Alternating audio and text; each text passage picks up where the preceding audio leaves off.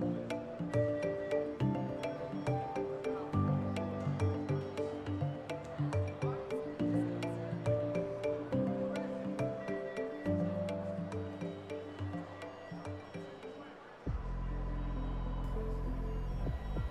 Viernes 11 de septiembre son eh, las 8 menos 10 de la mañana en la costa este de Estados Unidos y vemos eh, cómo en estos momentos los eh, futuros en Wall Street apuntan a subidas con el Dow Jones sumando cerca de 145 puntos, el Standard Poor's 500 arriba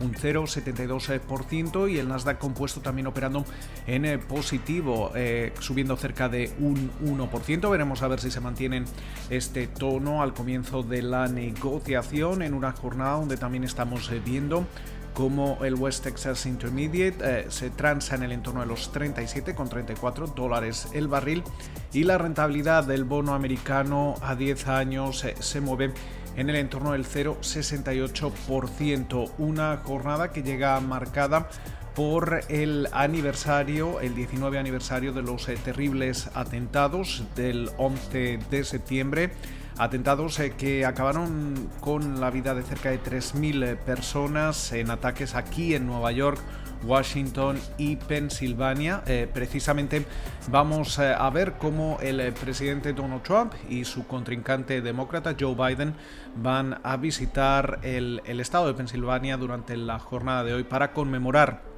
el aniversario de estos ataques y van a aparecer en diferentes actos en, un lugar cercano a Shanksville donde se estrelló uno de los aviones secuestrados en el 11 de septiembre de 2001. Esto nos sirve también para hacer un pequeño balance de cómo se encuentran en estos momentos las encuestas de cara a esas elecciones del próximo 3 de noviembre. Según eh, la media nacional que realiza el portal Real Clear Politics, en estos momentos Biden continúa contando con un margen del 7, de 7,5 puntos y en los eh, principales estados eh, ese margen se reduce a 3,9 puntos. En una jornada donde desde el punto de vista empresarial tenemos varias eh, compañías protagonistas. entre ellas está TikTok, porque el presidente Donald Trump ha dejado muy claro que no se va a extender ese, ese plazo más allá del 15 de septiembre para la venta del negocio estadounidense de esta popular aplicación, con lo cual en los eh, próximos días eh, bien tendrá que anunciar una operación de compra o si no a partir del próximo 15 de septiembre eh, tendrá que comenzar el cierre de sus servicios a este lado del Atlántico. Recordemos que las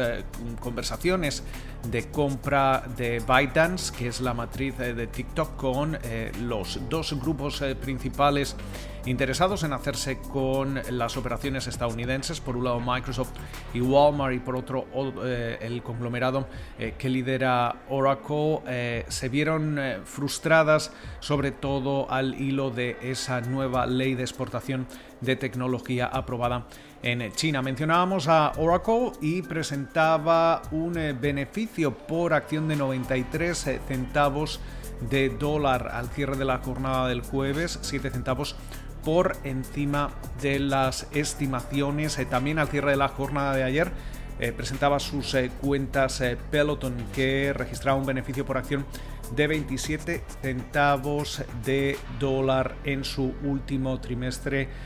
fiscal, muy por encima de los 10 centavos que esperaba el consenso del mercado. Cabe destacar que Peloton es una de las compañías que más se ha beneficiado del confinamiento y de, la, y de la pandemia a través de no solo de sus eh, productos, de esas bicicletas eh, eh, y también esas cintas de, de, correr, sino también de su aplicación de ejercicios a través o ejercicios online. mientras tanto, también tenemos que destacar cómo de cara a, esas próximas elecciones del 3 de noviembre. Parece que muchas eh, compañías siguen emitiendo deuda antes de que las eh, condiciones en el mercado comiencen a, endurecerse debido a la incertidumbre que eh, vira alrededor de, esa, de esa noche electoral. En agosto veíamos eh, cómo se, se, metían bonos eh, por valor de 210 mil millones de dólares. Parece que septiembre también está comenzando con fuerza, pero en estos momentos las principales mesas de, de inversión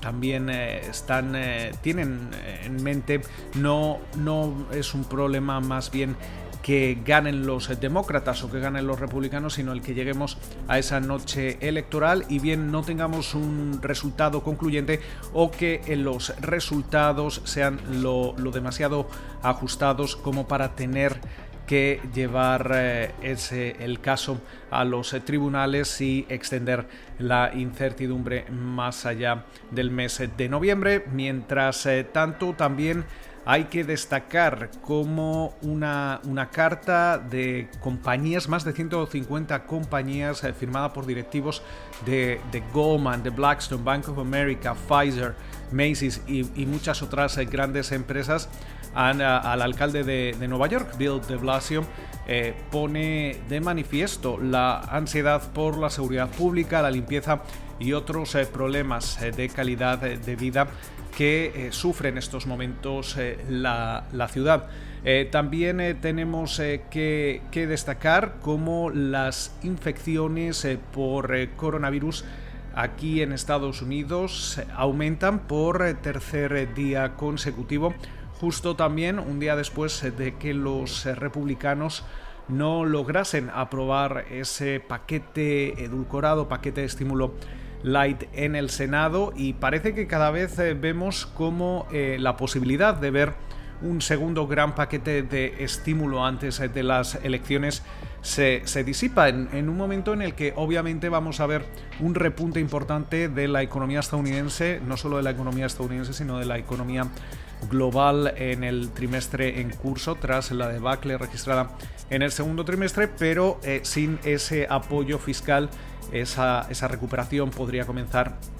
a mostrar síntomas de debilidad de cara a finales eh, de, año. Esta semana Goldman Sachs elevaba su previsión de crecimiento para el tercer trimestre aquí en Estados Unidos hasta el 35%. Estamos hablando de tasa anualizada. Y mientras eh, tanto, también vamos a, estar eh, pendientes antes del comienzo de la negociación de esos datos de, IPC, de inflación, que conoceremos a las 8 y media de la mañana. Y durante la jornada también eh, vamos a ir conociendo otras referencias eh, como el presupuesto del Tesoro, el, recuento de pozos eh, petroleros que realiza Baker Hughes